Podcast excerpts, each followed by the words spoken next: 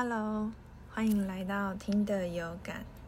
今天我们要来讲博士的敬拜与奉献，还有耶稣的童年，以及残暴的希律王。马太福音第二章，希律王执政的时候，耶稣生在犹太的伯利恒。那时有几个星象家从东方来到耶路撒冷。说：“那生下来做犹太人的王在哪里？我们看见他的心出现，特来朝拜他。”希律王听见了，就心里不安。全耶路撒冷的居民也是这样。他就召集所有的祭司长和民间的经学家，问他们：基督应该生在哪里？他们回答：在犹太的伯利恒，因为有先知在经上这样说。犹大地的伯利恒呐，你在犹大的领袖中并不是最小的，因为必有一位领袖从你那里出来，牧养我的子民以色列。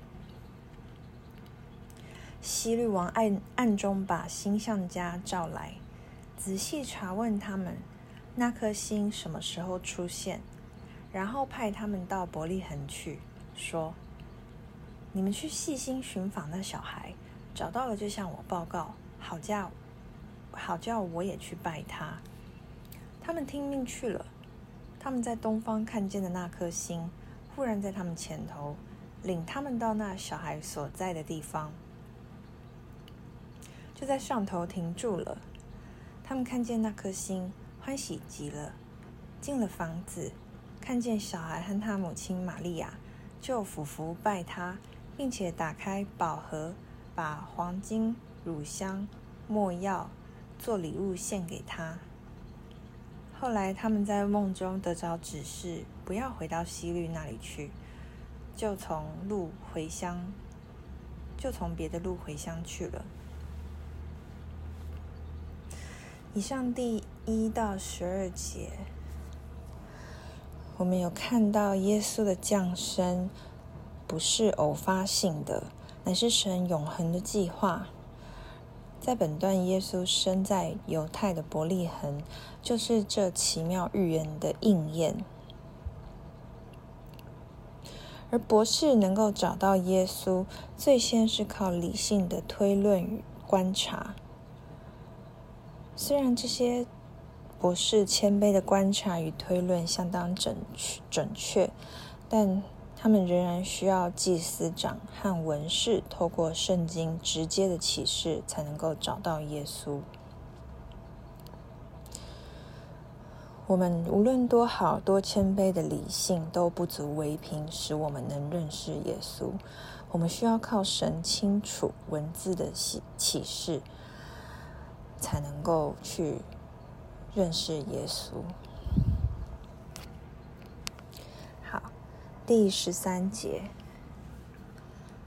他们走了之后，主的使者在梦中向约瑟显现，说：“起来，带着孩子和他母亲逃到埃及去，留在那里，直到我再指示你。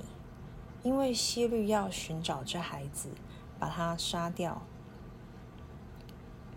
约瑟就起来，连夜带着孩子和他母亲往埃及去。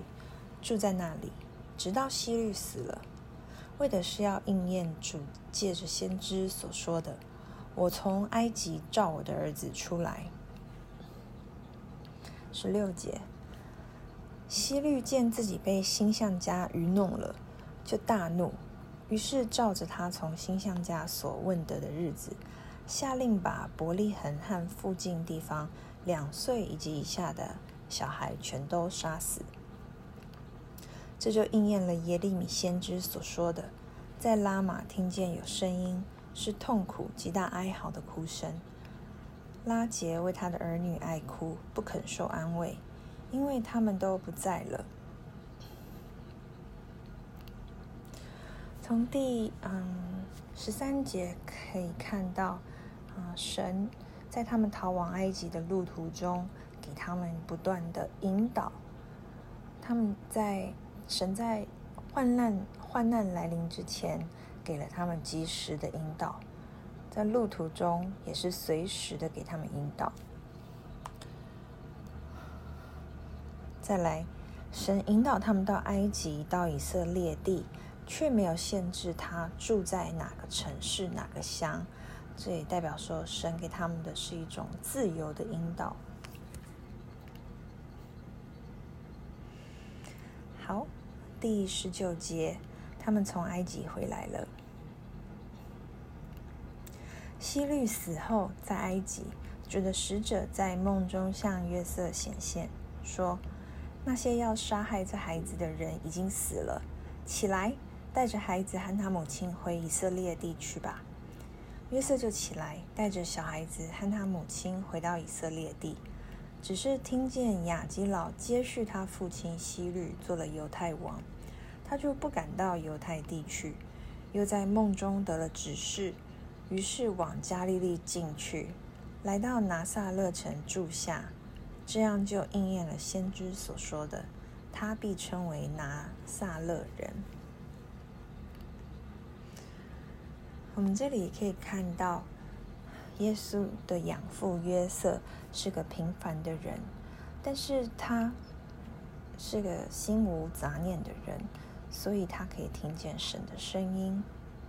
他也很虚心，不靠自己的聪明，而是专心的仰赖。耶和华，他也很顺服。他听到指示之后，他就立刻起来，夜间带着他的妻小奔波。从第十三节开始，我们可以看到，耶稣从小就是个逃难的人。他幼儿时期就经历了艰苦的逃难旅程。第十五节讲到埃及，很有趣的是，埃及是一个不信靠独一真神耶和华的国家，而神却用这个国家保守过初期的以色列民族，现在又保守为难的耶稣一家。神的作为真是奇妙。